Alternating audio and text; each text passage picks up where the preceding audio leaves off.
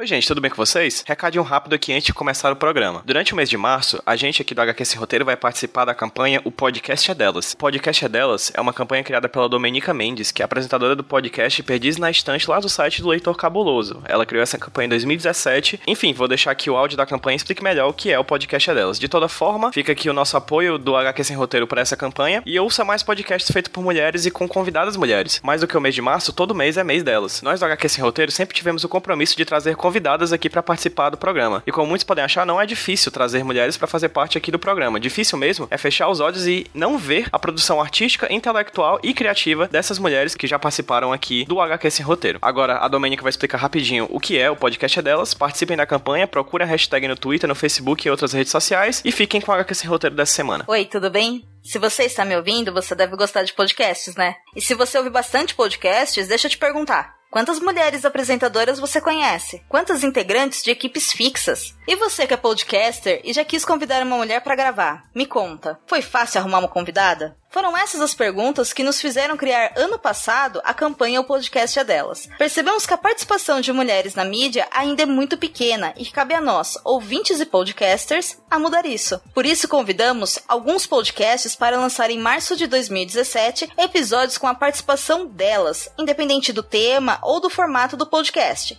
A ideia se espalhou e no final tínhamos mais de 50 programas participando da campanha. Esse ano vai acontecer a segunda edição e esse é o nosso convite para você. A ideia continua a mesma: aumentar a participação de mulheres na Podosfera. E como é que você pode fazer isso? Convide mulheres para participar de seus programas que serão publicados durante o mês de março desse ano. Não importa o tema ou o formato, com certeza existe uma ou mais mulheres que têm muito a dizer sobre isso. Gostou da ideia? Para apoiar a campanha e participar, se inscreva no link que você encontra no nosso site, o podcastadelas.com.br ou nos encontre em nossas mídias sociais. Venha conosco fazer da Podosfera um lugar melhor, porque você sabe, em março, o podcast é delas. Esse é o calor do amor.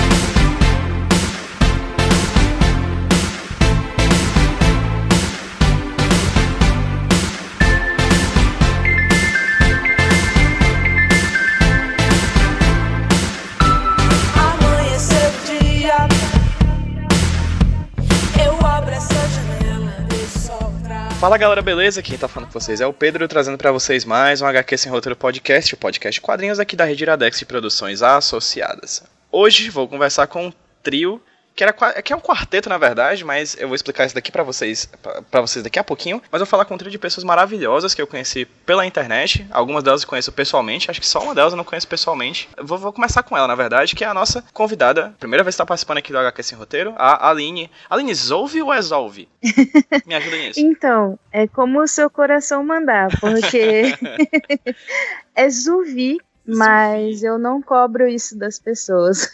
Nossa, mas eu adorei. Eu preferi essa entonação. Então, Aline Zuvi, seja muito bem-vindo ao HQ Sem Roteiro, sua primeira vez aqui no, no podcast. E fale para quem tá ouvindo a gente, quem é você? Bom, muito obrigada mais uma vez pela oportunidade. É um prazer estar aqui. Eu sou quadrinista, eu publico cartoons no caderno Ilustríssima da Folha de São Paulo e também trabalho com com quadrinhos pelo viés teórico. Eu fiz mestrado em quadrinhos e também trabalho dando oficina de HQ. E além, de, além da Aline, tá aqui mais duas pessoas maravilhosas, duas mulheres incríveis que eu tive a oportunidade de conhecer pessoalmente. Uma aqui em Fortaleza, inclusive, num evento que organizei há um tempo atrás, a Thaís Gualberto. Oi, Thaís, tudo bem? Olá! A Thaís, eu já tive a oportunidade de conversar com ela aqui no HQ Sem Roteiro e um Roteirismos há muito tempo atrás sobre quadrin, quadrinistas e eventos, não foi, Thaís? Sim. Foi muito bacana o papo, o papo vai estar linkado aqui para quem tá ouvindo a gente no post desse podcast. Mas tá aí, já que faz tanto tempo que tu não aparece aqui no HQ Sem Roteiro, que é uma falha minha, deixa, deixa, vou deixar aqui claro. É, fala para quem tá ouvindo a gente quem é você. Bom, é, eu sou Thais Gualberto, eu sou de João Pessoa, Paraíba, e faço quadrinhos desde 2009, quando criei minha personagem Olga, a sexóloga, que foi publicada há um tempo no, nas tiras diárias da Folha de São Paulo, quando o Angeli saiu das, das tiras diárias. Até o fim do ano passado, eu também trabalhei como chefe do núcleo da Gibiteca da Fundação Espaço Cultural da Paraíba, onde é, eu dava aulas, coordenava as atividades de quadrinhos. Também organizei, entre outras atividades, o encontro regional sobre histórias em quadrinhos, quadrinhos entoados. Teve três edições e trouxe quadrinistas de todos os estados do Nordeste para interagir e falar sobre quadrinhos. É isso, eu também faço parte do, do grupo Quadrilha, né, hoje em dia, com mais três amigos que faziam parte do coletivo WC comigo. A gente publicou duas edições da revista Sanitário. Eu acho que é só. e aqui, para fechar o trio das pessoas que estão aqui, aqui comigo para conversar, a Dani Marino. Oi, Dani, tudo bem? Oi, tudo bem? A Dani também já participou de um HQ Sem Roteirão um tempo atrás, sobre estudando quadrinhos no mestrado. Já tem aí na lista uma série de outros papos que a gente vai ter em breve com a Dani. Mas por enquanto, Dani, fala aí pra quem tá ouvindo a gente quem é você. Bom, eu sou a Dani Marino, eu Estou pesquisando sobre a Gibiteca no mestrado na ECA. Sou integrante do Observatório de Histórias em Quadrinhos da ECA também e associada da Associação de Pesquisadores em Arte Sequencial, a ASPAS. E, ah, e colaboro com Minas Nerds e com Luminerds. Existiria uma quarta pessoa conversando com a gente, a Carol Ito. A Carol é jornalista de quadrinhos, né? Ela vai participar de outra maneira, a gente vai pedir um áudio posteriormente para ela depois desse papo aqui para inserir na edição final do podcast. Seria a terceira vez que a Carol participaria, já poderia pedir música, inclusive, né? Aqui no HQ Sem Roteiro. Vamos conversar com as três aqui hoje, mas o que é que unem essas três, além do, do fato de elas todas gostarem de quadrinhos, fazerem quadrinhos, estudarem quadrinhos, pesquisarem quadrinhos? A gente tá aqui para falar sobre o projeto que as quatro, né, a Thaís, a Carol, a Dani e a Aline, criaram, que é o Políticas, né? Que é mais do que uma página no Facebook, eu acho, é um projeto, né? Vou pedir para que vocês falem um pouquinho sobre isso hoje. E vou começar agora, vamos conversar logo sobre isso. É ótimo no HQ sem roteiro, porque eu não tenho roteiro, acaba me enrolando quando eu tô falando. Vou pedir para que a nossa estreante, Aline, fala pra, um pouquinho pra gente o que é para você o Políticas. Então, é algo que há bastante tempo eu estava querendo colocar em prática, que é poder ver outras mulheres que fazem quadrinhos políticos, não só charges, mas tiras, ilustrações, enfim, porque a gente sabe que elas existem. Mas para mim o Políticas é isso, não é só um reconhecimento dessa existência, mas um estímulo para que isso fique registrado em algum lugar, mesmo que seja online. A gente criou o, o Políticas com aquela aquela coisa assim que a gente sente que, que existia uma, uma, não, é, não é bem uma barreira, mas assim, é, a gente sentia dificuldade em entrar em, em certos cercos de, de, de, quadrinhos políticos, principalmente, né? E ao enxergar isso, a gente aprendeu, né, nos últimos anos aqui no Brasil, que quando a gente sente que não tem espaço pra gente, a gente cria esse espaço. E aí o, o Políticas foi nesse sentido, assim, de que a gente ouviu mais de uma vez que, que não tinha muita mulher fazendo quadrinho político, ou que mulher não tinha jeito para quadrinho político tal. E aí o melhor jeito de, de sanar esse problema seria justamente criando um, um canal de divulgação desses quadrinhos. Eu tive num evento que a Aline também estava lá na Ugra e a gente falava justamente disso, né? É uma coisa que eu sou perguntada de forma recorrente quanto à presença das mulheres no meio dos quadrinhos. E daí é curioso quando você conversa com algumas pessoas, com homens principalmente, que eles têm uma percepção, é, às vezes, ou que já tá bom, ah não, as mulheres já alcançaram bastante espaço, então não tem do que reclamar ou de que elas realmente não fazem. Então, a gota d'água para que é, as meninas dessem mesmo o pontapé inicial para o projeto foi a publicação de uma, uma coletânea impressa de charges políticas, sem nenhuma mulher, né? E assim, são, são charges de artistas de vários lugares do Brasil e simplesmente nenhuma mulher. E isso é recorrente no salão, em, em qualquer salão do humor. Você tem pouquíssimas mulheres. No salão de humor por exemplo, de Piracicaba, a Carol esteve lá com a, com a, Gabriela Borges, do Mina de HQ, e elas notaram que se não é a chamada de um coletivo específico, que é o que é, acho que Batom eu não lembro o nome, é batom alguma coisa. Você batom não tem. TPM. Isso, batom lápis TPM. Você não tem é, essas mulheres homenageadas ou, ou, chamadas ou convidadas e a gente realmente não sabe por que isso acontece. Quer dizer, a gente imagina, mas se você pensar, por exemplo, em, em termos de qualidade, qualidade gráfica ou qualidade de narrativa, ou o que quer que seja, você tem exposto num espaço desses pessoas, por exemplo, cuja assinatura é um pênis. Então eu fico imaginando a maturidade que uma pessoa que autografa com pênis tenha para fazer, por exemplo, charge política. E daí você vê, bom, é, você tem até uma pessoa assinando assim e não tem uma mulher, né? Então vamos mostrar que estamos aí, que existimos, né? Eu tava lembrando também desse evento em que a gente se encontrou na Ugra eu, a Dani e a Carol, que foi mais ou menos nessa conversa mesmo que teve esse ímpeto de não vamos colocar em prática, né? O que me fez, o que fez a gente chegar nisso também foi quando a Carol perguntou para mim como que tava fazer cartoons pro caderno Ilustríssima da Folha. E eu cheguei a comentar que o editor tinha me pedido para indicar outras mulheres, porque naquela época, mais ou menos em, em junho do ano passado, tinha eu de mulher fazendo cartoon, em média outros 10 homens uh, cartunistas, é que a gente faz uma atividade rotativa, né? Ficou muito claro a partir daí, o, o fato de pedirem para eu indicar outras mulheres já era bem é, evidente que não só tem esse desequilíbrio, né? Porque naturalmente a gente pede indicação por quê? N não é só porque a gente acha que não tem ninguém fazendo, mas é justamente por essa falta de visibilidade é muito mais fácil o trabalho dos homens chegarem pra gente. Eu achei ao mesmo tempo preocupante jornalistas, editores precisarem de indicação, né? Sei lá, numa utopia teria que ser fácil os nomes chegarem, né? A gente não, não para um segundo e, e vem vários nomes de mulheres cartunistas, né? para indicar para os outros. Eu acho engraçado porque assim, é, a Folha fez um concurso e várias mulheres mandaram trabalhos. Eu acho que o Ladies Comics que fez um post sobre isso, né? Ou foi o Minas Nerds, eu não me lembro. De várias perguntaram, ó, oh, as, as autoras que mandaram trabalhos para Folha, por favor, mandem pra gente os trabalhos de vocês pra gente publicar, tal. Porque quando saiu a seleção lá do concurso que eles fizeram, foram 14 homens. Foi ladies. E eu até acabei, até acabei me exaltando um pouco, porque eu tinha acabado de sair do jornal. Aí eu fiquei, como assim? Eu saí do jornal e entraram mais 14 homens. Aí depois eu soube que a Aline tinha entrado, e a, as duas Alines, né? A Aline, a Aline Zuvi e a Aline Lemos, eu fiz, ah, porra, que massa. Porque quando eu vi o resultado desse concurso, assim, eu fiquei, porra, velho, como assim?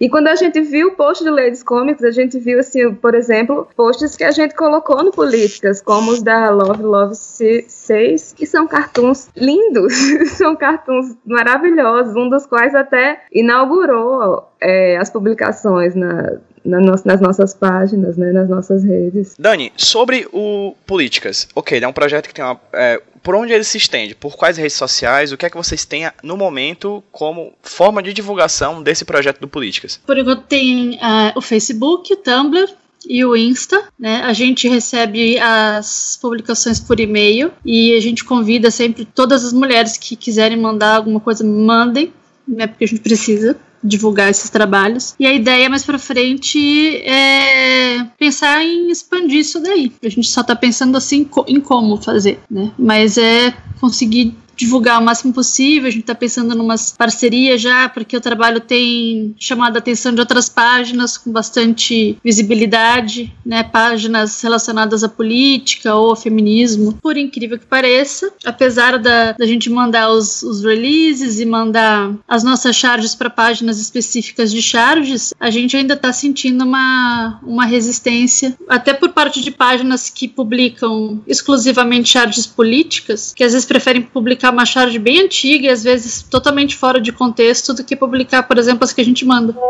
Carol, muito obrigado por você ter topado conversar comigo aqui para HQ esse roteiro. Esses áudios vão ser inseridos posteriormente na edição do programa. Mas primeiro, Carol, fala para quem tá ouvindo a gente quem é você, o que você faz e também aproveita e já responde para mim uma coisa, por favor. Como é que você acabou fazendo parte do projeto políticas. Como é que você acabou se aproximando das meninas? Quais foram os papos que rolaram? E como é que você acabou chegando a fazer parte do projeto Políticas? E aí, PJ, eu vou começar me, me apresentando, né? É, eu sou a Carol Ito, eu sou quadrinista, tenho o blog Salsicha em Conserva. Também pesquiso quadrinhos, né, no, na minha pesquisa de mestrado, que eu faço no, no programa de Ciência da Informação da ECA na USP. Também sou jornalista, né? Eu acabo escrevendo sobre quadrinhos, né? Eu sou atualmente eu trabalho na na revista Trip e acabo às vezes acabo escrevendo sobre quadrinhos, né, sobre também trabalho com jornalismo em quadrinhos. Então toda a minha vida basicamente tem algum em algum momento está envolvida com os quadrinhos. Uh, e o políticas Na verdade, ele vem, ele nasce de uma demanda, assim, né, de observar discussões tanto acadêmicas quanto em eventos, né, sobre quadrinhos, é, discussões sobre a falta de mulheres que fazem charges, que fazem cartoons políticos. Era sempre uma lacuna, né, que até eu fui pesquisar por conta da minha, do meu mestrado, né, para saber, né, se existiram essas mulheres na história, qual o espaço delas, qual como foi o reconhecimento do, do trabalho delas. E aí eu percebi que existe um universo é, muito pouco conhecido, né, do grande público. E às vezes mulheres, sei lá, que participaram do movimento contracultural no Brasil e fora dele, acabaram sendo esquecidas pela história, né? Enquanto os autores homens tiveram seu prestígio até hoje, o reconhecimento que vem até os dias de hoje, né, que são pessoas conhecidas do grande público e que são lembradas quando tem algum, algum documentário, um filme ou alguma coletânea de quadrinhos, enfim. E aí o Políticas nasce dessa demanda, assim, de, de tentar responder a uma lacuna que sempre era questionada quando o assunto era quadrinho político. Aí eu fiquei com essa ideia, né, do, de fazer alguma coisa para realmente reunir trabalhos de mulheres, né, e até por uma questão de a gente estar tá entrando no ano eleitoral, eu senti que era, era um projeto que era até necessário, né, para nesse contexto que a gente vive, que as mulheres reivindicam mais espaço e ao mesmo tempo precisam fazer parte da luta política, fazer parte da discussão, fazer parte da das, das reivindicações, então achei que podia somar, somar isso de uma forma bem, como poderia dizer, uma forma bem concisa, né? E aí eu chamei as amigas, né? Que a gente são mulheres que também têm uma, uma bagagem trabalhando no mercado, mais na imprensa, né? Na verdade. A Thaís trabalhou na Folha, assim como a Arlene Zove, que está publicando na Ilustríssima, e a Dani, que sempre escreveu para blogs, enfim, que sempre esteve ligada ao jornalismo. Eu pensei em reuni-las para a gente pôr esse projeto em prática, né? Tudo veio dessa, de tentar preencher mais uma lacuna que sempre nos é, sempre nos questionam sobre isso, né? Se agora, é, eu costumo falar que se alguém falar, disser que não, mulher não faz quadrinho político, é, é, não tem mais desculpa, né? Porque é só saber procurar e a gente oferece um acervo um tanto quanto diverso. Políticas nasceu quando? E meninas, me ajuda aí, eu não lembro. É, é mais ou menos em dezembro, né? Dezembro, dezembro, dezembro é. De 2017. Meio do ano passado. Thaís, o que, que você já viu nesse período de tempo do, do, do Políticas, o que, que você já sentiu de recepção do público e de tanto recepção do público quanto dos trabalhos que estão sendo enviados para o projeto? Olha, eu, eu sinto, assim, pelo que eu sinto da recepção do público, parece assim que o público estava esperando realmente só que, que, surgisse isso mesmo, porque foi abraçado de forma muito instantânea, sabe? Pô, uma página de charge política por mulheres, massa, não sei o quê. Tanto que a gente começou a página e não patrocinou post, não fez nada. Começamos a, a, a Dani, que está fazendo esse, esse, essa parte da divulgação, né? Então ela tá, tá, tá começando agora, assim, a, a mandar release, mais a divulgação mesmo, mas até pouco tempo atrás, assim, tudo que, que chegou do político, assim, a maioria de, de, de curtida, de seguidor e tal, foi espontâneo mesmo, né? Dessa, dessa avidez, assim, realmente do público querer saber o que que as mulheres falam sobre política, né? A recepção da página, da ideia, foi muito boa e existe uma preocupação da, dessa questão de ficar muito segmentado, né? Ah, por que uma página só de mulheres? Teve até um, um moço que que pediu para enviar os trabalhos dele para a página. Então, por que a gente frisa isso? Mas por uma questão de, de representatividade, de ter um espaço para sair dessa área do invisível, do ah, se eu não vejo, então não existe, sabe? Então por isso que eu achei bem, bem interessante a recepção do público como algo mais orgânico,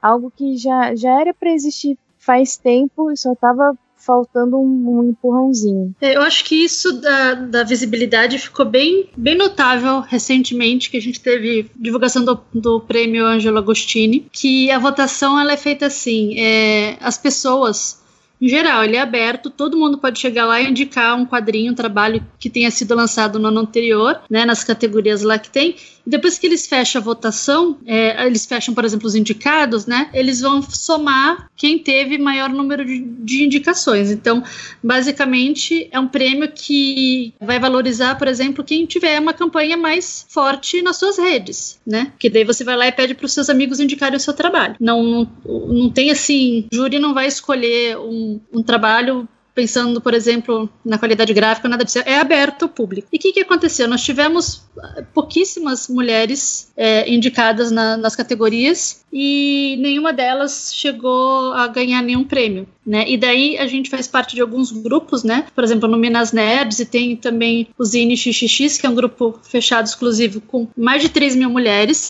que produzem ou se interessam por quadrinhos e fanzines. E a verdade foi que a gente, assim, várias meninas cobraram essa questão da representatividade, como é que não tinha nenhuma mulher mas nós também não indicamos nenhum trabalho, entendeu? A gente também não se mobilizou para fazer isso. Então, esse ano também a gente está querendo se comprometer a se mobilizar nesse sentido, porque por mais que talvez algumas pessoas não considerem um prêmio importante, ele pode trazer um pouco de visibilidade, pelo menos mostrar, olha, estamos aqui.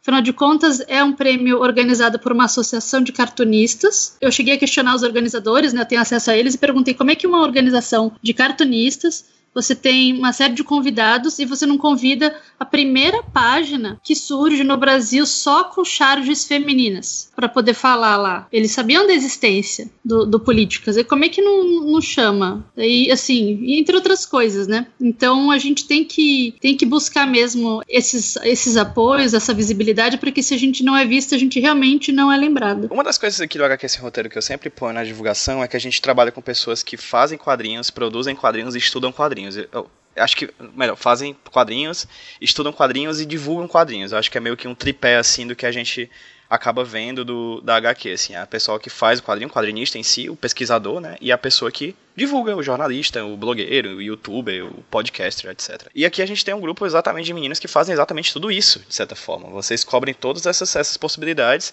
né, a Dani trabalha, é, pesquisa, a Dani faz metade dos, dos, dos blogs de quadrinhos do, do, Brasil é a Dani que faz, né? a Aline, a Aline também pesquisa e faz, e a Thaís, assim, nossa, Thaís já traba, trabalhou na Folha de São Paulo também, assim como a Aline. Enfim, vocês são incríveis, né? Vocês são mulheres incríveis. A Carol também com seu trabalho com a, com a Trip, enfim. Aline, você como quadrinista e pesquisadora, como é que você vê a importância, o que é a política, de fato? O que é essa políticas que vocês trazem no nome da página? Políticas é uma possibilidade de um respiro, eu acho, porque a gente sabe que rola um desânimo, tipo, rola uma, um morro em, em, ponta de faca, sabe? Apesar de ter de, se desenvolvido muito essa ideia de nossa, mulher também é gente, caraca.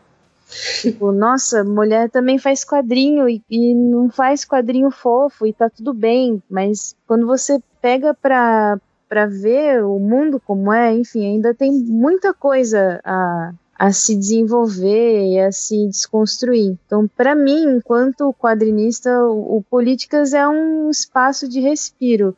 Eu não, não considero ele como, como uma página revolucionária, sei lá, idealista, nada disso. Para mim, é muito concreto isso, é muito visível, sabe? Tem tudo a ver com poder ser visto pelos outros, poder fazer o que se quer porque eu percebi que a gente estimulando, fazendo a chamada para mulheres é, mandarem seus trabalhos, a gente não está fazendo nada de excepcional, nada além da nossa, digamos, obrigação. Então, para mim, essa página quer dizer viabilizar uma coisa que deveria ser muito natural, sabe? Bom, Políticas é um, um, uma ressonância das, das, nossas vozes, né, se, se juntando para formar de alguma forma um, um resumo do, do, do que a gente vê no mundo, né? É isso, eu acho que essa, essa questão dos, dos coletivos e, e dos grupos e das páginas coletivas e tal, em muitos aspectos, eles fortalecem muito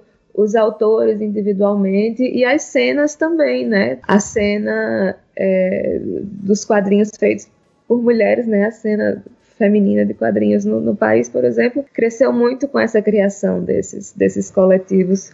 E o Política é mais um desses espaços, né, para a gente poder falar e discutir não só questões exclusivamente femininas, a gente inclusive tenta dosar bastante para não, não ficar só nesse viés, mas também, claro, as, as questões que, que no mundo, né? É, é a maneira das mulheres falarem o que elas pensam sobre o que está acontecendo no mundo. É bem isso que a, que a Thais falou, mas eu tenho, a, tenho uma perspectiva de que, assim, todo assunto, tema, né, toda realidade, você tem, observa ela a partir de uma perspectiva. Essas perspectivas, elas são, funcionam como janelas, né? Você nunca tem a noção total de um fato, de uma determinada realidade, se você só olha por uma janela. Você só consegue ter uma realmente noção do que está acontecendo se você abrir todas as janelinhas você vai ter uma visão mais ampla, né?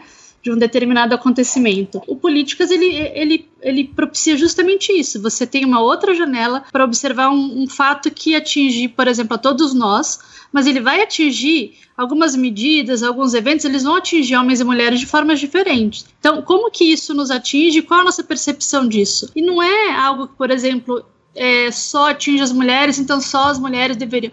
Não, todo mundo tem que ver todas as perspectivas. Você tem que ter acesso a todas as narrativas, a todas as pers perspectivas para saber de que forma aquele determinado é, evento ou tomada de decisão ou medida provisória que seja está atingindo as pessoas com quem você convive. Então você tem que ter sim é, a percepção do negro, a percepção do, do público LGBT, a, percepção do homem, a percepção da, das mulheres mulheres, porque assim, tudo isso se complementa. Então, na verdade, o que a gente está fazendo é complementar algo, né? Assim, não é uma coisa assim diferente, é, exclusiva, que só as mulheres vão entender. Não, é algo que vai complementar algo que atinge todo mundo. Né? Todos nós somos afetados pela política, né? Então todos nós temos que ter noção de que forma essa política ela vai afetar quem está do meu lado, porque eu não vivo sozinho no mundo, né? Meu umbigo não é o centro do universo. Então, acho que o Políticas tem essa função. E, Dani, como é que você acha que se insere, você sente que se insere nesse momento como pesquisadora e divulgadora de quadrinhos? Eu acho. É, Qual o seu papel? Principalmente de observadora. Eu estou participando, eu estou vendo assim, o crescimento dos coletivos não sou quadrinista nem nada, mas como pesquisadora eu participo dos eventos, tenho contato com, com, com as quadrinistas, eu tenho um contato bem próximo é, delas, e isso faz uma diferença enorme na hora de você, por exemplo, pensar em objeto de pesquisa, porque você tem acesso a, a vozes e a depoimentos que vão, vão determinar a forma que você vai eleger, por exemplo, a sua bibliografia, é, o seu recorte, entendeu? Então, assim, falar de coletivo hoje no Brasil, eu acho que tem poucas pesquisas, eu não, não sei se eu cheguei a ver alguma, mas é algo que eu tenho a intenção de fazer, nem que seja em forma de, de artigo, principalmente para registrar o papel de quem ajudou a gente estar tá aqui hoje, né? Registrar, por exemplo, o papel das ladies comics, que tem que ser registrado, acho que de forma acadêmica, que é, elas, é, sem elas, provavelmente a gente não estaria aqui hoje. Elas têm um papel fundamental e, e os outros coletivos mesmo, que propiciam que as meninas se publiquem e consigam se, se divulgar, né, e tudo mais. Então, eu acho que meu papel é principalmente de observadora, e se eu puder contribuir de alguma forma para que as pessoas conheçam mais sobre o trabalho delas, né, é que nem a Aline falou, tipo, eu não estou fazendo mais do que minha obrigação, entendeu? Políticas foi algo muito natural para mim, porque eu sempre tive envolvida nesses coletivos, né? Eu comecei com o coletivo WC, assim, tipo, a gente saiu juntando todo mundo que a gente sabia que fazia quadrinhos na Paraíba e fez, ei, quer fazer parte? Chega. Quer fazer parte? Chega. Era assim, tipo umas 10 pessoas. Também depois disso teve a Inverna, né? Que surgiu como. Eu acho que foi a primeira discussão que rolou sobre fazer uma publicação só com trabalhos de mulheres tal. Foi a Inverna. Só que ao contrário dos zines XXX, que era um zine, né? Era algo muito simples. A gente quis fazer com a editora, a gente quis pagar todas as autoras, e o projeto ficou caríssimo, e acabou que, que depois de muitos anos só saiu no digital.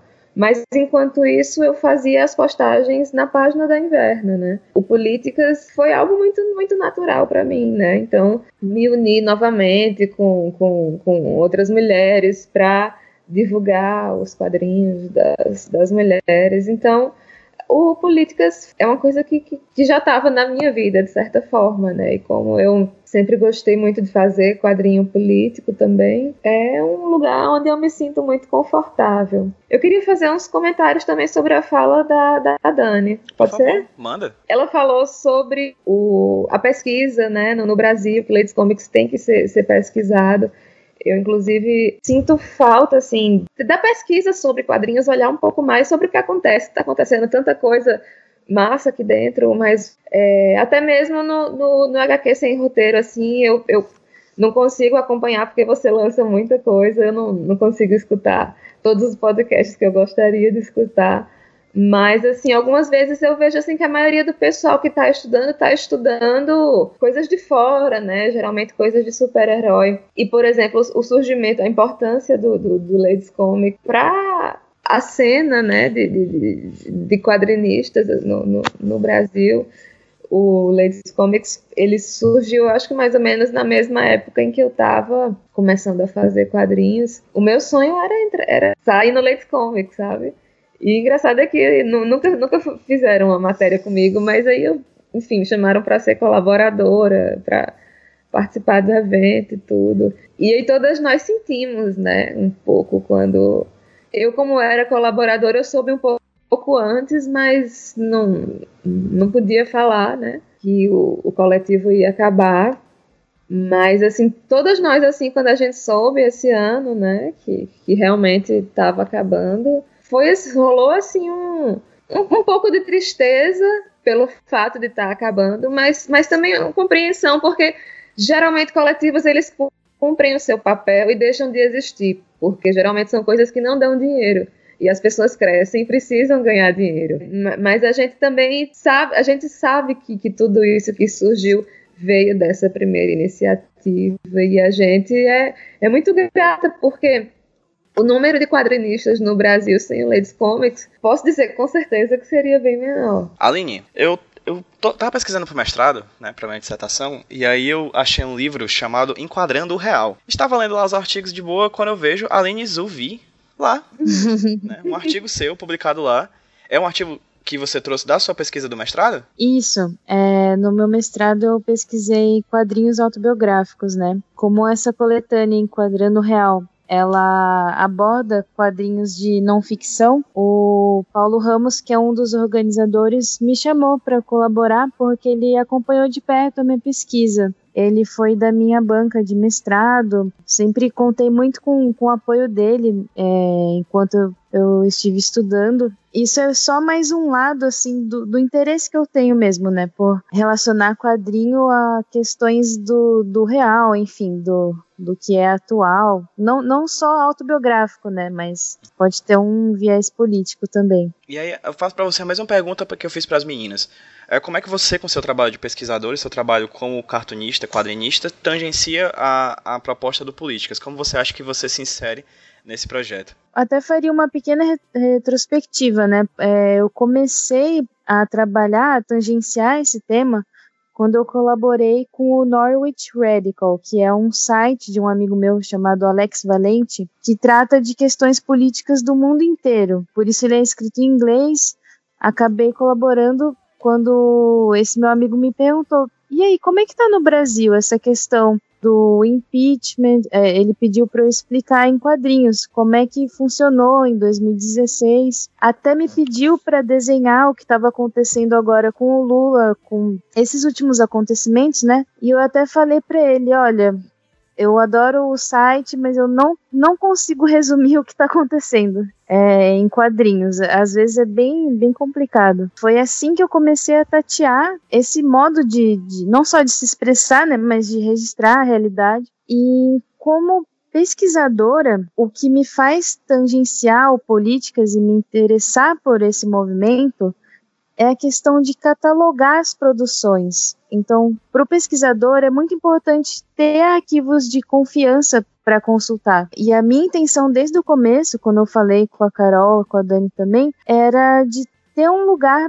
para poder pesquisar. Daqui a 10 anos, um, um, mestrando ou, sei lá, um graduando que for, que for pensar, nossa, qual foi o registro dessa época de, de charges? Será que foram só homens que registraram? Será que eu posso procurar mulheres chargistas? Então, mais para frente, mesmo tendo um arquivo só online, eu aposto muito no políticas como um, um ponto de reunião desses arquivos. Eu encaro bastante a charge como um arquivo mesmo, é um, é um documento que representa uma, uma época, né? Agora que a Aline falou, e daí eu lembrei da, de uma fala também é, das meninas no, no próprio Ladies Comics, e pensando que hoje, se a gente pode. Se hoje se tem mulheres que se assumem, por exemplo, quadrinistas, quando a gente faz a chamada e elas sabem que aquilo é com elas e que elas podem mandar seus trabalhos, é, é porque a gente teve muitas conversas é, mediadas pelas meninas do Ladies Comics, onde a gente percebeu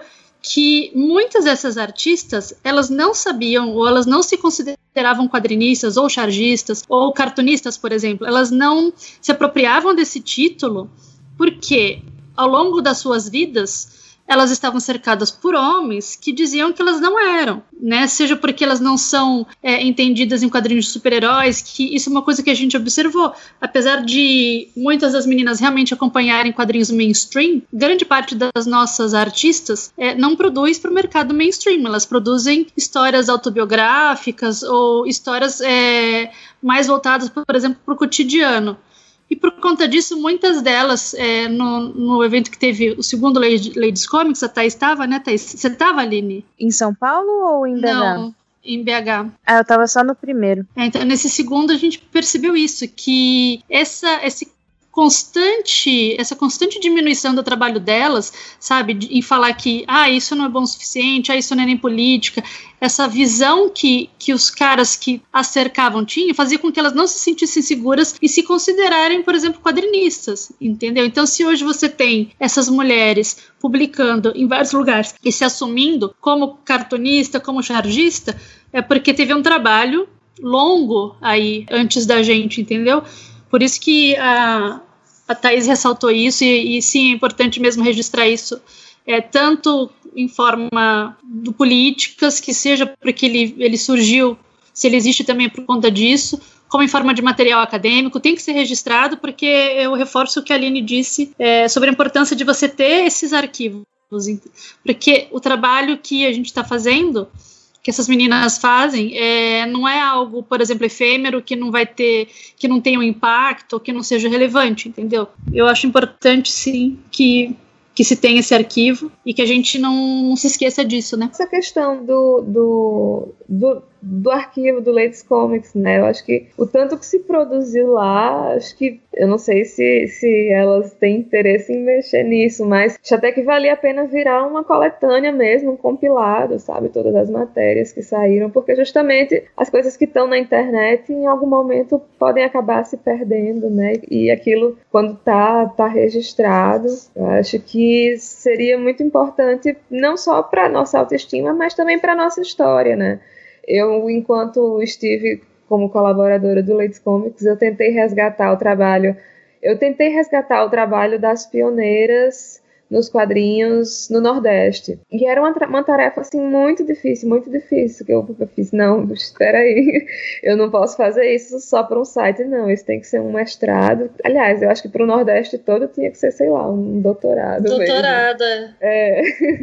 e mais assim, que, mas que aí começou, começou uma coisa, né? Seria uma fonte de pesquisa muito boa, just, até para academia mesmo, se tratando de um matérias de um, blog de internet. Bom, em relação a, essa, a sua pergunta sobre como políticas influencia no, nos meus outros trabalhos, né? Na, pessoalmente, né, no meu, falando do meu trabalho mais autoral, eu acho que me, me obriga, assim, me incentiva a pensar mais política, não pensar, mas pensar em como transformar isso em quadrinhos e como isso pode atingir um público maior, né? Apesar de que as redes sociais ultimamente não estão ajudando muito, né? Por conta de filtros e por conta de dessa obrigação de você pagar para o conteúdo ser veiculado, né? Para ser ter um alcance maior, né? Então tá meio complicado isso.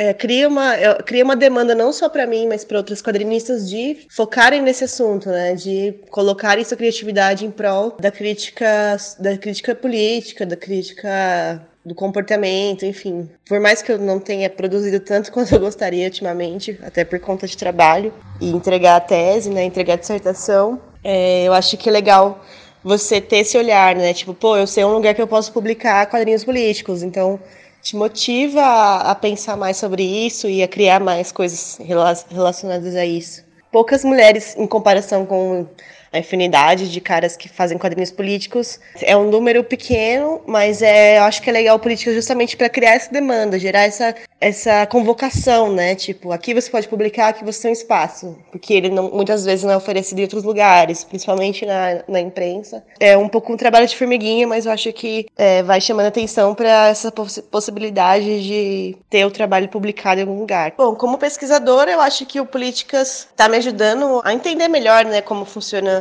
o mercado, quais são os filtros, né, para atuação feminina, que é um pouco que é o plano de fundo da minha pesquisa, né, sobre webcomics feitas por mulheres no Brasil. Por mais que muitas delas não tenham trabalhado em formato de webcomic, é, muitas estão encontrando espaços e, e, seguidores na internet, né? Me ajuda a, a compor essa, esse cenário, né, de, das mulheres se publicarem, né, e se, se editarem, e serem, serem as próprias editoras do trabalho. Então, contribui para minha pesquisa de uma forma que eu acabo, acabo conhecendo novas autoras, acabo conhecendo as formas com que elas lidam né, com, a, com as redes sociais para divulgar trabalho. Então, tudo acaba sendo importante para o meu entendimento sobre atuação feminina nos quadrinhos. Bom, acho que a importância do Políticas nesse contexto que a gente vive, né, de, de discurso de ódio, polarização, uh, da falta de diálogo, né, eu acho que ele é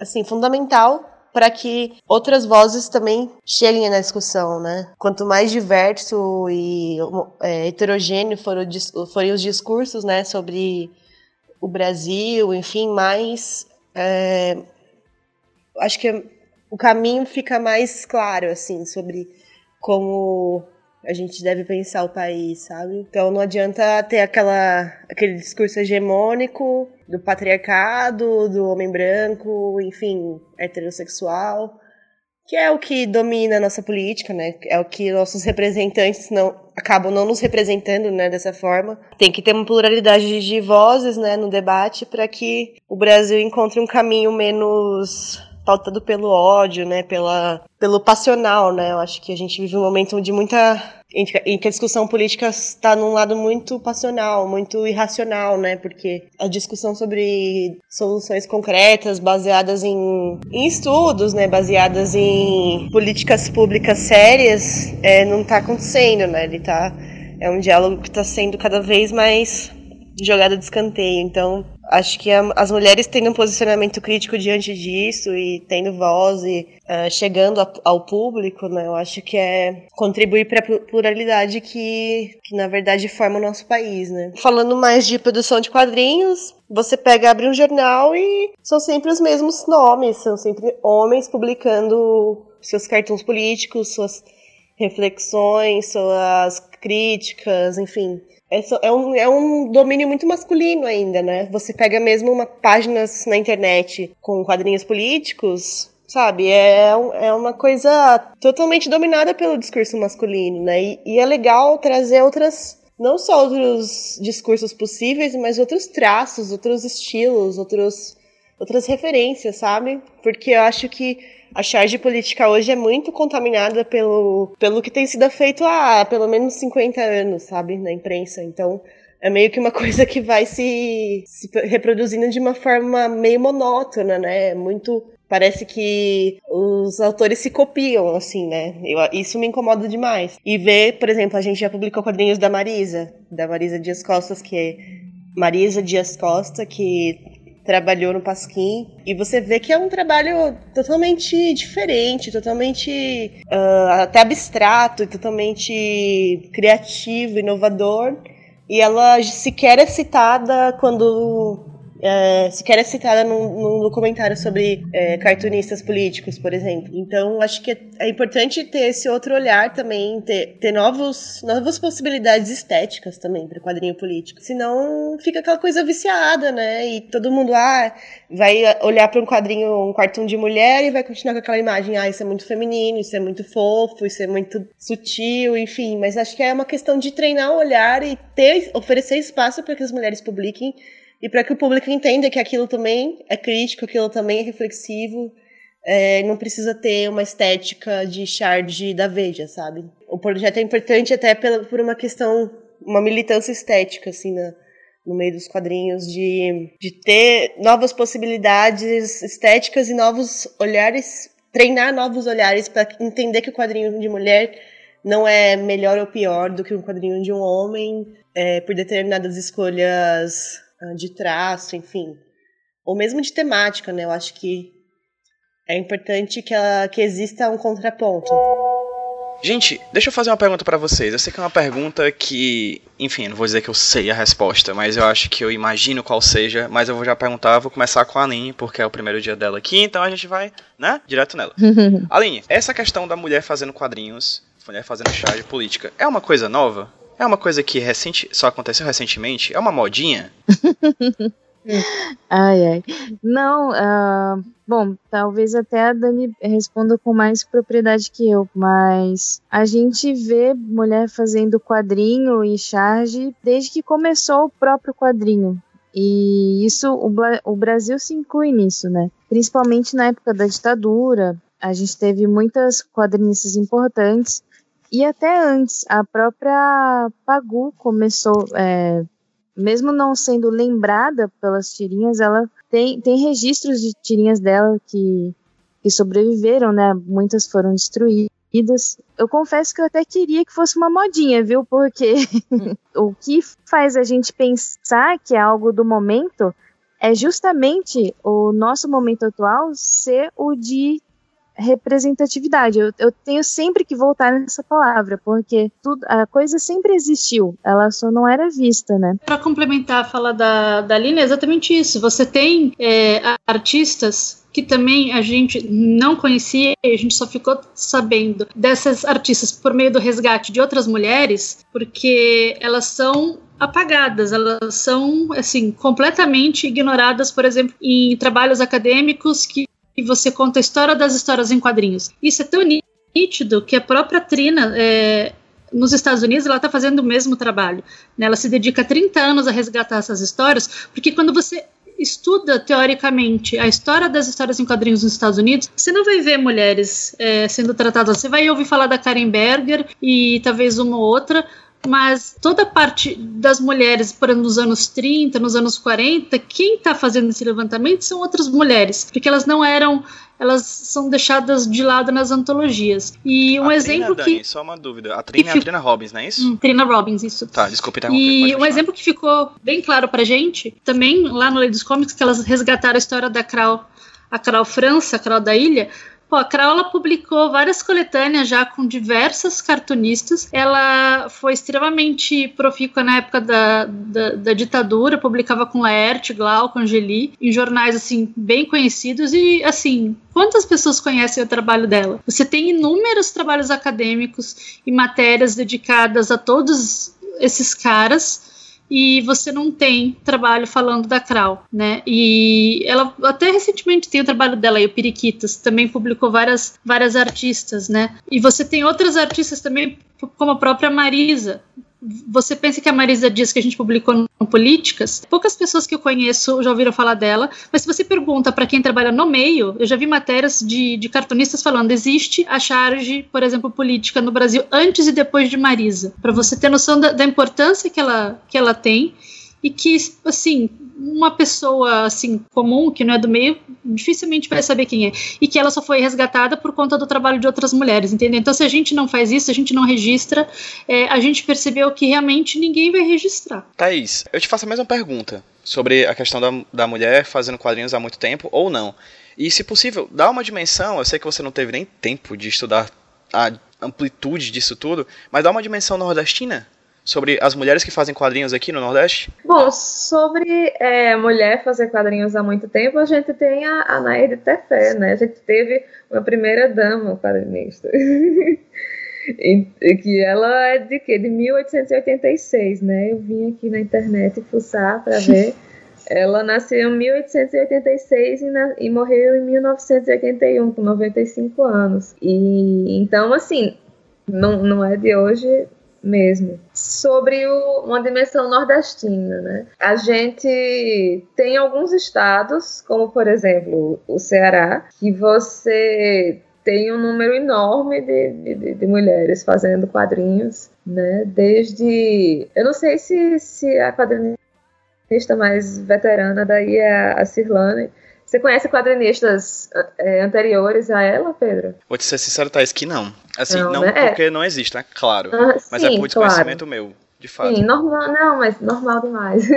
É, na verdade, isso é muito comum. É, tipo, a impressão que, que a gente tem é que as mulheres realmente não faziam quadrinhos até o surgimento do Ladies Comics. até o surgimento do Ladies Comics parece que mulher não fazia quadrinhos. E, por exemplo, é, a Paraíba, que é o estado que eu conheço melhor, né, ela teve um movimento de publicação em periódicos de jornal, que foi influenciado pelo Deodato Borges, o pai do Mac Deodato Júnior. Então surgiram, assim, acho que uns três suplementos de jornal de quadrinhos e muitos quadrinistas da Paraíba surgiram a partir desses suplementos. Eu consegui reconhecer três nomes de autoras quadrinistas, né? E assim, uma só tinha o nome, não tinha o sobrenome, não consegui rastrear, ninguém sabia quem era. Uma é a Mirtz Ribeiro, que é irmã do Emir Ribeiro que o Emir Ribeiro, quando ele fazia quadrinhos, ele botava todos os irmãos dele para fazer também. Então, essa irmã dele fez quadrinhos também. É, eu tenho. O, quem, quem quiser. É, depois eu posso te passar o, o link, Pedro, do, da, da, da, matéria, né, que eu escrevi, que aí tem alguns quadrinhos que, que dá para ver um pouquinho o trabalho de cada uma. Tem também a Regiane Alves, que dessas primeiras assim que eu, que eu tive conhecimento, eu acho que foi quem produziu um pouquinho mais, mas também ela depois parou de fazer. É um dos trabalhos mais comentados dela, ela, ela acompanhou, fez um relato jornalístico da travessia, do treinamento de Kay France para atravessar o Canal da Mancha. Kay France era uma garota de, sei lá, 14 anos na Paraíba que queria atravessar o Canal da Mancha nado. E ela conseguiu. E Rejane, ela, o pai dela trabalhava no jornal, então ela ia junto quando o pai ia escrever e acompanhava o treinamento dela tal. E é engraçado assim que nessa época é, ainda não, não existia nem esse conceito de jornalismo em quadrinhos mesmo, né? Mas ela teve essa vontade de, talvez até inconscientemente, né, de, de, de, retratar aquela mulher que ela deve ter achado incrível ver aquela menina assim da idade dela, né, fazendo aquela coisa tão incrível e, e ela não queria que aquilo passasse em branco. Né? Assim como a gente não, não quer agora que essa produção passe em branco, ela também não queria. É, atualmente na Paraíba a gente tem algumas mulheres fazendo quadrinhos, talvez tenha outras que eu não conheço, né? mas tem a, a Paloma Diniz, que já faz há muito tempo, é, trabalha muito no, no mercado com, com arte final e agora está finalizando uma HQ erótica. Tem também a Mariana Salles, tem a Lívia Costa também. Mas assim, eu, eu confesso que eu, eu, conheço poucas. Eu queria que, que, comparado ao Ceará, por exemplo, a gente ainda tem poucas mulheres fazendo quadrinhos lá na Paraíba. Mas eu acho que ainda está a gente ainda está mais organizado, por exemplo, do que o pessoal do Maranhão, que teve um caso que eu acho que vale a pena. Não sei se já foi citado aqui no, no, no, podcast esse caso, mas eu acho que vale a pena a gente falar agora, porque não deixa de ser uma situação política, né? Que foi o caso do Bruno Azevedo, né, quadrinista do Maranhão, que se esfregou numa, numa outra quadrinista de lá e, enfim, ela levou isso para a polícia, né, denunciou ele, tudo, mas acabou que no fim das contas não, não deu em nada. Ela ficou muito abalada. Ela não, como só era a denúncia dela, né, não tinha outras mulheres denunciando ele. ela não conseguiu juntar material suficiente para ele ter algum tipo de, de, de, condenação a respeito desse caso. E, assim, é, eu acho que é importante que todo mundo saiba disso, porque eu acho que isso é uma atitude deplorável, né? E eu conheço muitas pessoas que, que ao saber disso, não, não teriam contato com a pessoa que, que não tem o mínimo respeito por uma mulher do seu lado que acha que tem o direito de se esfregar no, no, numa mulher porque ela um tá no meio público, da rua e ele né? sentiu vontade. É, e se eu não me engano, ela inclusive é menor de idade, né? Que ainda tem esse, esse agravante, né? E a gente sabe que esse não é um caso isolado nessa questão de assédio nos quadrinhos que eu acho que foi na Gibicon, né, que, que começou a se discutir isso do assédio nos quadrinhos e todo mundo ficou Ai, mas quem foi? Quem foi? Quem foi? As mulheres que estavam no evento, eu não estava, né? Eu não sei exatamente o que aconteceu, mas elas disseram: Ó, oh, gente, não é quem foi, sabe? Isso rola, isso rola muito. Tem amigo seu que faz e, tipo, não é para fazer, ponto final, né? A gente tem várias realidades no Nordeste. Né, eu confesso que eu, é, organizando o Quadrinhos Entoados durante três anos, eu tive uma dimensão maior do que acontece no Nordeste, mas em estados como, por exemplo, Sergipe, eu não não, não saberia citar o nome de nenhuma quadrinista, sabe? Enfim, tem alguns estados assim que eu, eu na organização do evento eu sempre tentei trazer vozes amplas, né, vozes diversas, para justamente enriquecer o debate, né, trazer diversas realidades. Então eu sempre me esforcei para trazer pessoas de, de, diversas, diversas raças, diversos estados, diversas orientações sexuais, enfim, pessoas diferentes. É incrível como é muito mais fácil sempre chamar o homem branco heterossexual, sabe? Assim, a gente se, se, se questiona muito onde é que estão essas outras pessoas. E em casos como esse, por exemplo, que uma menina chega num evento e é encoxada por um cara e fica por isso mesmo, a gente compreende por que, que existem menos mulheres do que homens nesses espaços, porque eles muitas vezes querem mostrar que são donos do pedaço mesmo e, e, demonstram um comportamento predatório que acaba expulsando as mulheres. E aí no Políticas e, e, e num evento como Ladies Comics, por exemplo, a gente se fortalece muito. Essa questão que a Dani falou de que caiu a ficha assim que as mulheres subiam no palco pedindo desculpa por estar lá. Quantas vezes vocês viram um homem subir no palco pedir desculpa para estar lá? E em todas as mesas, em o que? Dois dias de evento, tinha uma mulher pedindo desculpa. Até que alguém subiu e falou: gente, por que, que a gente está pedindo desculpa? A gente merece estar aqui como qualquer outra pessoa que, que é convidada. A gente está aqui como convidada desse evento é porque a gente merece. E aí, no outro lado da questão, quando a gente não é convidada, a gente começa a achar que não é merecedora e, e deixa de fazer. Então, é por isso que quando não existem esses espaços para a gente mostrar que existe, para a gente se fortalecer, a gente deixa de fazer, a gente passa a pensar que aquilo que a gente faz não é importante eu diversas vezes já pensei em, em, parar de fazer tirinha da Olga, por exemplo, porque, ah, não, porra, eu, eu faço uma tirinha, cinco pessoas curtem, para que, que eu vou continuar fazendo essa tirinha, sabe? Ninguém tá lendo. Mas, assim, eu tenho sorte de ter, por exemplo, um companheiro que me apoia e diz: não, pô, as tirinhas da Olga são massa, continua fazendo, pai e tal, não sei o quê. Se eu, por exemplo, tivesse um companheiro que não gostasse de eu estar fazendo tirinha que fala sobre sexo, então talvez eu já tivesse parado. Então, assim, tem muitas variáveis que, que vão ocasionando esse desaparecimento. A gente tem realmente que, que não só se mostrar, mas mostrar as outras ao nosso redor, porque a gente a gente cresce quando a gente tá junto. Acabei. ok, eu tava com o microfone desligado porque eu tava aplaudindo muito alto. ah, eu tive que manter aqui. Aline e Dani, vocês têm algo a acrescentar? Eu, eu só acho que a, a Thaís acabou de mostrar aí, com as palavras dela, por, é a resposta por que, que as pessoas, por que, que as mulheres se unem para publicar trabalho de outras mulheres, entendeu? Tá aí, ela acabou de responder a gente não tá fazendo um site misto, e sim um site, é, e sim uma, uma, uma ação que privilegie exclusivamente mulheres. Ainda assim, mesmo assim, mesmo uma apoiando a outra, mesmo uma falando, não, vamos lá, gente, nós somos capazes e tudo mais, é, ainda assim a gente ouve alguns argumentos assim contrários que realmente abalam nossa estima, sabe? Realmente abalam nossa estima a ponto da gente acreditar que aquilo realmente não é não é viável, né? E você começa a questionar por que, que você tá ali. Eu, eu, passei por isso e quem, quem acompanha minhas tretas em grupos de, de quadrinhos vê isso, né? Ontem mesmo um cara falou me chupa,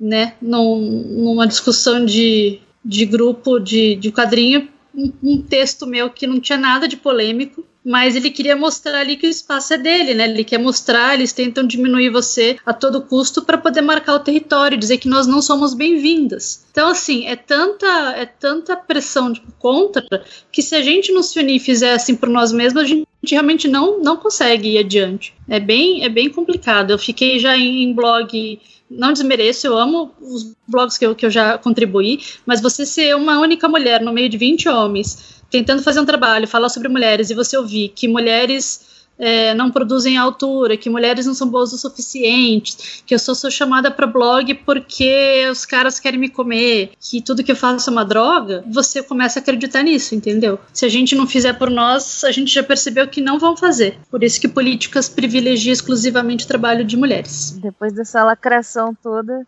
eu só. é, eu só faço que questão de, de, de reforçar mesmo que para algumas coisas não é questão de, de não encarar a realidade, mas em muitas situações que eu vivi que são parecidas com essas que a Thaís e a Dani falaram, eu cheguei a resolver a me fazer de, de burra mesmo, sabe? De,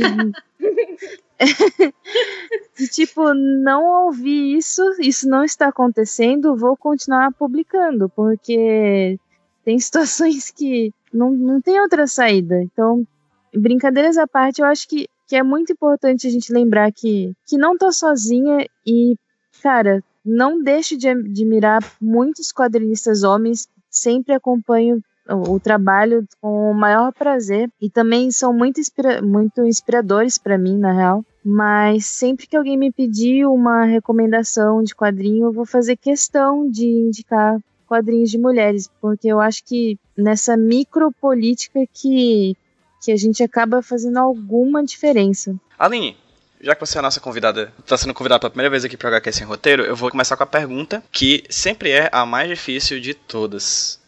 Hum. Indica aí alguns nomes de mulheres que você acha interessante pra gente seguir nas redes sociais, os trabalhos, etc. Sempre que é sempre é toda vez que eu pergunto, o pessoal treme, chora, assim, é realmente é uma comoção toda vez que eu peço para as pessoas fazerem listas e indicarem artistas, porque meu Deus. logo aqui a página. Olha aí, a já tá, Thaís já tá aí, tenta lembrar aí alguns nomes de autoras que você acha interessante. Dani, Thaís, já vai aí pesquisando também, pra gente para eu colocar aqui no link do post assim, porque não basta gravar, editar, etc. Eu quero mais trabalho. Então eu vou fazer uma listinha das, da, das artistas que vocês indicarem para quem está ouvindo a gente para conhecer mais do que o próprio projeto Políticas, a política para além do políticas, né? As políticas das outras mulheres que fazem quadrinhos e que vocês conhecem. Aline, faz teu nome aí, se consagra, diz aí. Desculpe se eu tô sendo repetitiva, se esses nomes aparecer em alguma outra gravação do podcast, mas quem eu indico assim de cabeça? Mulheres que a gente já falou aqui, que é a Gabi Love Love 6, né? A Aline Lemos, a Amanda Pascoal. Todas elas é, é muito fácil de achar o Instagram, tá? Porque é basicamente o nome delas é, é um Instagram. Raquel Vitorello, tem um trabalho muito legal também. A Cíntia B. A Cíntia B, junto com a Fabiane Langona, elas também serviram um pouco de, de inspiração, né? Quando estava na época do Ladies começando, elas também estavam publicando bastante na internet. E hoje também a gente tem a Laura Lanes, todas as mulheres que, que participaram do projeto Baiacu, é, da Laerte do Angeli, eu admiro bastante o trabalho delas. Então tem a Laura Lanes, a Mariana Paraíso, a Puyupo, a Júlia Baltazar. Agora eu não lembro se a Bárbara Malagoli participou, mas ela também tem um trabalho muito importante. Então tem tem muita mulher, com certeza eu estou esquecendo de algum nome. A variedade do, do traço e do conteúdo dos trabalhos é imensa. Então, se, se gostam de, de trabalhos mais menos mainstream, procurem as mulheres que participaram do Baiacu e também do projeto Topografias, que é um grupo de, de minas quadrinistas de Brasília. Na lista da Aline tinha bastante das meninas que eu também indicaria. Né? A, a Puyupo mesmo ela é considerada um, um prodígio assim no, no meio, né, Aline? A, a Gabi Love Love Six, é, eu, a gente sempre gosta de, de, de recomendar e comentar, porque para quem não tá no meio das quadrinistas, mesmo assim, no, no, dia a dia, é muito engraçado que eu converso com homens e muitos homens desconhecem a importância da, da Gabi pro, pro meio. Quando você chega no evento de quadrinhos e você vê o quanto que ela é cercada pelas, pelas outras meninas, elas falam, nossa, não acredito que eu tô conhecendo a Gabi, porque, assim, a admiração que as outras artistas têm por ela, as oficinas que ela faz também estão sempre cheias, né? Mas eu seguiria aí, primeiro de tudo, indicaria que, assim, tem dois lugares que são fundamentais para você achar essas, essas informações, que um é o banco de dados do próprio Ladies Comics, que elas fizeram chamada, então lá você vai encontrar muita coisa. E a outra é Guia das Minas dos Quadrinhos, do Minas Nerds, que já está na 15ª lista, estamos indo para a 16ª lista de quadrinistas brasileiras. Eu recomendo, eu gosto muito do trabalho da Renata Rinaldi, da Bianca Pinheiro, que tem que faz o Ber, da Belisa, não posso esquecer, maravilhosa, com a, na ponta da língua, a própria Carol Ito com a Salsicha em Conserva, das que a gente conheceu lá fora é, e que também já, hum, hum, já mandou trabalho para a gente, tem a Chiquinha, Nanzi, né? A Vitória Rubio também, que é lesboativista. Nossa, são tantas meninas. No Sul, você já deve ter conversado com elas aqui também, né? É, Kes Peter, Ana Luísa Kuller, que tra trabalho da Ana Luísa é fenomenal também. A, a Cirlanei, com Magra de Ruim. A Thaís Cochino, pessoal de, de Brasília, né? A Feira do Dente. Tem, acho que tem o coletivo Dente. Nossa, são muitas. A Tina Kurtz com, com o pessoal com a fanzinada. O legal mas é você ver as listas lá que tem já trabalho das meninas. A pessoa pode, por exemplo, identificar que tipo de traço mais gosta. Né, e, e acompanhar. Acho que eu consegui consigo me lembrar todas que elas falaram, né? Vou tentar não repetir para a lista ser mais extensa. Eu acho que é bom, por exemplo, citar a Cissa Pinto, né, que publicou tirinhas, eu acho que 20, por 20 anos na Folha de São Paulo e que poucas pessoas conhecem o trabalho dela, né? Ao contrário de outras pessoas que já, já estiveram no jornal. É a Maíra Colares, que a gente sempre está publicando tirinhas dela, ela está botando muita tirinha política aí, e a gente não consegue dar conta de todas, que são muito boas, então vale muito a pena seguir ela. É, não sei se falaram da Germana Viana, né, que eu li o, o Lise Bordello é, recentemente, não, não tinha lido ainda, e é muito divertido, é muito bom de humor da, da Germana. Tem a, a, a Mariana, eu, eu, provavelmente vou dizer o sobrenome dela errado, já peço desculpa. Mas acho que é Mariana Werther, suponho, que ela também assim tem um, um, trabalho bem interessante e desenha muito, muito lindamente. É, a gente recebeu uns, uns, uns, uns quadrinhos aquarelados da Júlia Nunes, do, do Rio de Janeiro. É, eu acho que ela está começando agora, ela faz parte do coletivo Codorna Trepidante, mas eu acho que vale a pena conhecer o trabalho dela também. Tem a Luísa de Souza, de, de, de, do Rio Grande do Norte, que também tem um trabalho muito bonito, eu gosto muito do trabalho dela. A Cristina Eico também, né? Também adoro quadrinhos A2, ela também lançou Grito. O grito é úlcera, é o dela? Culpa, culpa. Culpa, culpa. culpa, úlcera, tudo parecido.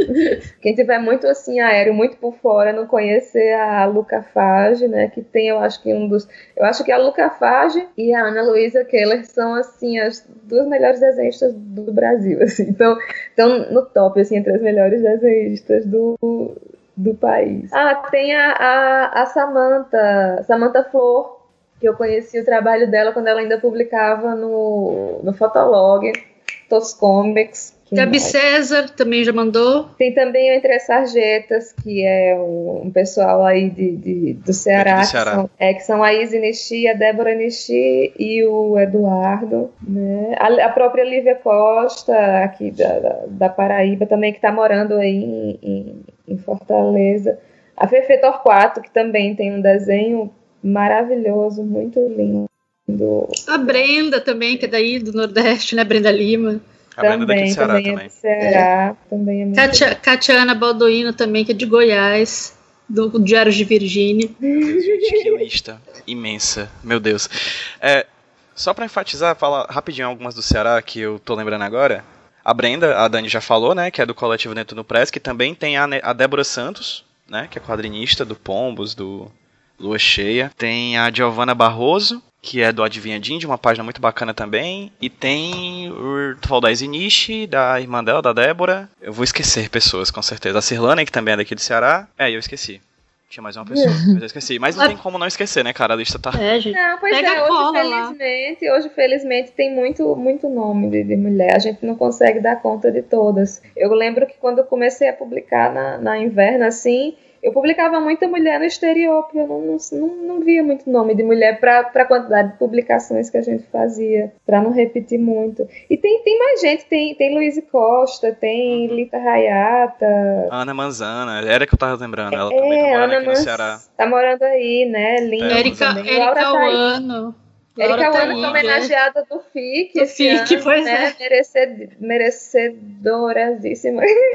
a Laura Taíde, que tem um trabalho lindo também. Eu fico, ai, que ódio, eu queria desenhar. tem muita, muita gente. Tem para todos os gostos. A Darília Salles, que também é daí Olha do cara aqui Ceará. do Ceará. Meu Deus, a gente É mais. lindo, lindo, Que ótimo. lindo, lindo. Que bom que a gente É, mais. Tem a Lila também, Lila Cruz. É verdade. É da Bahia, que tá morando em São Paulo agora, né? Júlia Bax também. Ah, Rebeca Prado, gente. São muitas. A gente não vai parar. Vamos parar, vamos parar só pro programa não ter tipo duas É. horas só de indicação. O que não seria um Olha problema, a a gente pode fazer um lá. extra depois. Eu queria falar uma coisinha só que eu acho que é legal fala. a gente falar, que é um pouco sobre o que, que o material precisa para ser selecionado nos, no Políticas, né? Aproveita, Ai, apro- ótimo. Thaís, aproveita, fala quais são as redes sociais do Políticas e como é que as meninas conseguem publicar lá. A gente tem o Tumblr, que é. Bom, os links vão estar todos aí, mas a gente tem o Tumblr do Políticas, a gente tem o Facebook e a gente tem o Instagram. A gente publica nesses três é, lugares e tu- todos os endereços são Políticas HQ e o resto do endereço da rede. Pra, ao receber um trabalho, obviamente tem que ser um trabalho feito por mulher, né? A gente não não especifica se, se mulher cis ou mulher trans, mulher, pode mandar. O material tem que ser político, mas assim, a gente publica questões sobre feminismo também, mas se trouxer um viés, além do feminismo, trouxer um viés que comente mesmo ah, questões políticas da sociedade, assim, por exemplo, essa questão do aborto recentemente, né, que que estão querendo proibir aborto e interrupção da gravidez em caso de estupro. A gente recebe muito é, tirinhas quentes. né? Se você fez uma tirinha assim que tem tudo a ver com o assunto da hora, a gente até coloca. A gente publica as terças e quintas, então a gente coloca em algum outro dia da semana para contemplar o assunto que a gente acha importante. E nas terças e quintas a gente vai colocando a sequência dos quadrinhos que a gente recebe sempre por e-mail também, politicashq.gmail.com.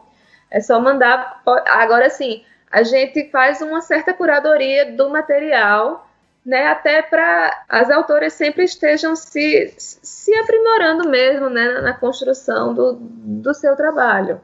Então, assim, às vezes a gente dá algum, algum toque, né? Olha, de repente melhora um pouquinho a digitalização, melhora um pouquinho a arte final. Afinal, a gente não exige que seja um desenho super maravilhoso, perfeito, porque não é esse o foco. Se você for lá, você vai ver que tem diversos tipos de traço, do mais simples ao mais realista, mas é, a gente está sempre selecionando entre o material que a gente acha que, que melhor representa essa nossa produção feminina de quadrinhos no Brasil. Não só no Brasil, na verdade, né? Que, como a gente falou, a gente recebeu a publicação da, da Chiquinha Zenze.